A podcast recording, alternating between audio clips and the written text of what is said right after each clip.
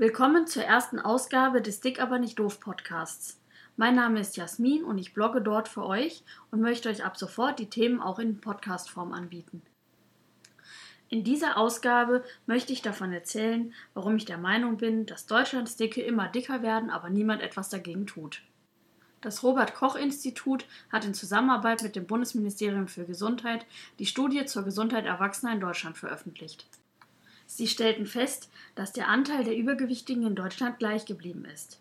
Jedoch fand bei den stark Übergewichtigen, Fachleute sprechen hier auch von Adipositas, ein hoher Anstieg statt, insbesondere bei den Männern. Diese Nachricht wird in den nächsten Tagen wieder durch die Medien gehen. Süßigkeiten und Fastfood-Restaurants werden verteufelt, es werden aber leider keine Lösungen angeboten. Werfen wir einen kurzen Blick zurück. Früher fehlten die Nährwertangaben auf Lebensmitteln. Dieses machte uns schwer zu sehen, wie gesund ein Lebensmittel war. Es galt nur Obst und Gemüse als gesund. Fitnessstudios gab es zwar, aber nicht in der Menge, wie wir sie heute haben. Andererseits gab es natürlich auch viel weniger Fastfood-Läden und es wurde viel häufiger zu Hause gegessen. Schauen wir uns an, wie es heute aussieht. Gesunde Ernährung wird schon in Kindergärten und Schulen zumindest angesprochen, leider noch nicht vollständig umgesetzt. Fitnessstudios gibt es heute wie Sand am Meer ebenso Abnehminstitute oder Diätplaner. Selbst Fastfood-Restaurants bieten inzwischen Gerichte an, die nicht ganz so ungesund sind wie die anderen. All das kann uns helfen, nicht übergewichtig zu werden oder sogar unser Übergewicht zu reduzieren. Wie? Ihr denkt jetzt, sie hat doch am Anfang gesagt, niemand tut etwas dagegen, dass die Deutschen übergewichtig sind. Ich möchte euch nun erzählen, warum ich so denke.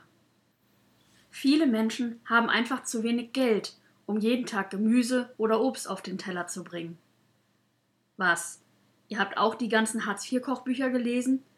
Klar, das kann helfen, aber nicht für jeden Tag. Auch kann sich eine arme Familie nicht leisten, ihre Kinder in Sportvereine oder Fitnessstudios zu schicken. Für eine mehrköpfige Familie ist selbst der Besuch im Schwimmbad zu teuer. Aber auch für Normalverdiener sind Fitnessstudios nur dann bezahlbar, wenn sie einer großen Kette angehören und man sich für mindestens zwölf Monate verpflichtet.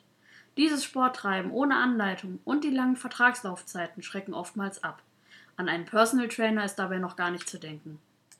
Zudem trauen sich viele Übergewichtige gar nicht erst in dieses Fitnessstudio oder in Schwimmbäder, weil sie eh meistens nur blöd angeguckt oder sogar beleidigt werden. Die Schulen könnten auch etwas beitragen. Ernährungslehre und Gesundheitslehre sollte ein Schulfach werden. Hier ist die Politik gefragt. Schulkantinen kochen zwar mittlerweile relativ gesund, aber leider müssen sie immer noch aufgrund schlechter Budgets auf Instant-Produkte oder andere ungesunde Lebensmittel zurückgreifen. Gleiches gilt auch für Betriebskantinen, die immer den Spagat zwischen Bezahlbarkeit und gesunder Ernährung hinbekommen müssen. Warum gibt es keine gesunden Fastfood-Restaurants? Wer nun Subway als Beispiel anführen möchte, ja, sie haben den einen oder anderen Sub, den man einigermaßen gesund nennen kann. Aber dann kann man auch zu McDonald's, Burger King oder auch Kentucky Fried Chicken gehen und einen Salat essen. Warum müssen Restaurants keine Portionsgrößen angeben, beziehungsweise Nährwerte? Klar ist der Aufwand für Restaurants größer, aber es macht gesunde Ernährung leichter. Man erkennt nämlich leider nicht immer, ob mit Öl, Butter oder sogar ganz ohne Fett gebraten wurde. Diese Liste ließe sich jetzt noch beliebig fortführen. Sie zeigt aber nur eins. Es sollten einige Maßnahmen ergriffen werden, um Übergewicht zu bekämpfen. Der Staat sollte Aufklärung betreiben. Jeder Mensch muss lernen, was gesunde Ernährung bedeutet.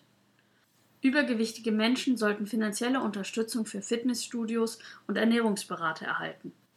Nährwertangaben auf allen Speisekarten und Lebensmitteln sollten verpflichtend eingeführt werden.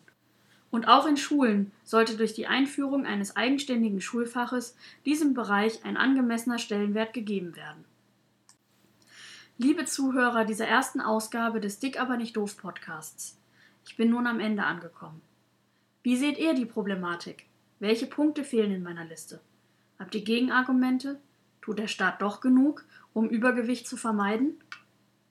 Ich freue mich über eure Zuschriften, Kommentare aber vielleicht auch durch eine Podcast-Antwort und beende hiermit diese erste Ausgabe. Vielen Dank fürs Zuhören und hoffentlich bis bald.